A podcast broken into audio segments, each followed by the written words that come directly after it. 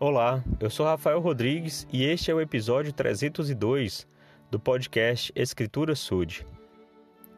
Como um santo dos últimos dias e também portador do sacerdócio, fico por muitas vezes ponderando com o coração cheio de agradecimento pelas oportunidades que tenho de me aconselhar com meus líderes.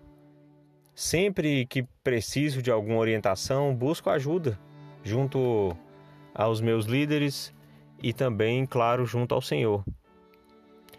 E lendo o Salmo 1, né, o primeiro salmo, é, nos versículos 1 a 3, podemos ver que Davi ele exalta essa condição.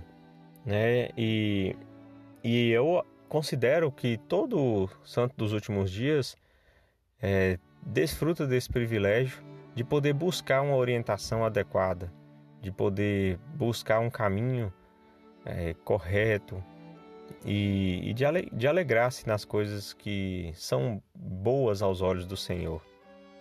Então aqui Davi fala: Bem-aventurado o homem que não anda no conselho dos ímpios, nem está no caminho dos pecadores, nem se assenta na roda dos escarnecedores Antes, tem o seu prazer na lei do Senhor, e na, lei, na sua lei medita de dia e de noite. Pois será como uma árvore plantada junto a ribeiro de águas, que dá o seu fruto no seu tempo. As suas folhas não cairão, e tudo quanto fizer prosperará.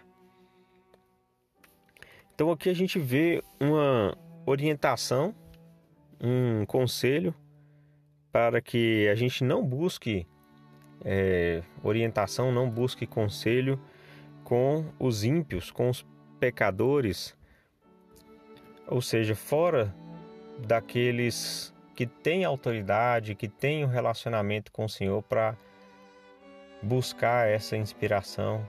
Como a gente vê nas conferências gerais, sempre a gente pensa a respeito de algum discurso que foi bem específico para a gente, ou mesmo nas reuniões sacramentais da igreja, ou alguma entrevista pessoal quando conversamos com nossos líderes, eles nos ajudam a entender qual é o caminho adequado a seguir.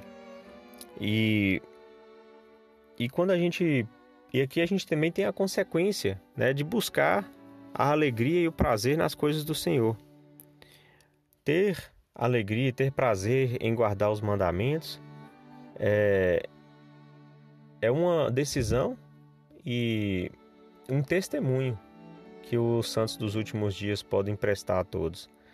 Porque muitas pessoas pensam que para ter alegria, para ter diversão, é nas coisas do mundo, nos vícios, nos comportamentos inadequados, nas músicas é, mundanas mas nós podemos ter sim muita alegria e, e uma alegria real, uma alegria sem é, ressentimentos depois, sem arrependimentos depois, sem, sem sensação de culpa de, de ter feito algo errado.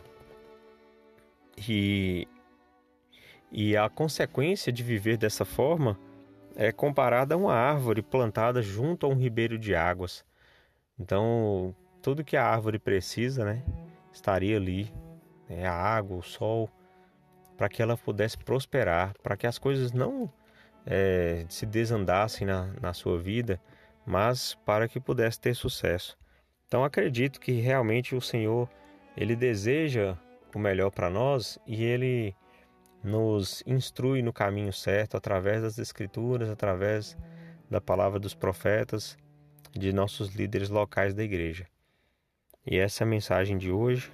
Que seja um, um domingo muito bom de, de meditação, de ponderação nas coisas do Senhor e que o desejo de seguir no caminho certo e de buscar orientação no, na fonte correta esteja no coração de todos. Em nome de Jesus Cristo, amém.